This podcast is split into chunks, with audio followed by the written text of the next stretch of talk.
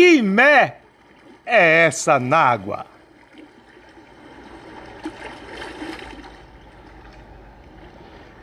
Eu ia começar 2021 falando de literatura.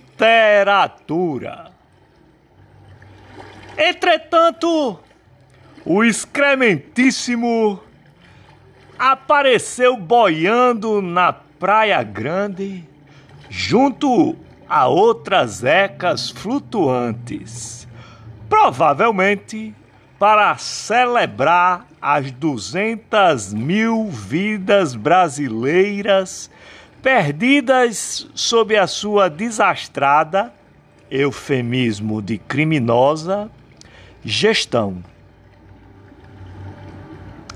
A aglomeração anfíbia gritava: mito, mito, mito.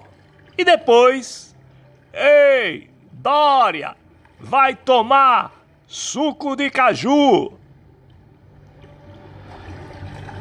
Passagens de ano geram reflexões. Fico pensando o que leva alguém, fora claque, a chamar o mais incompetente líder da pandemia de mito.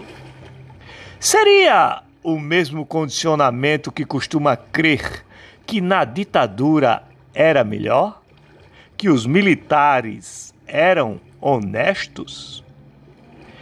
Esta falácia desaba em escusos, inúteis e custosos satélites, superfaturados placebos de cloroquina, na completa ausência de planos de imunização de seringas e do Prêmio Internacional de Chefão do Crime.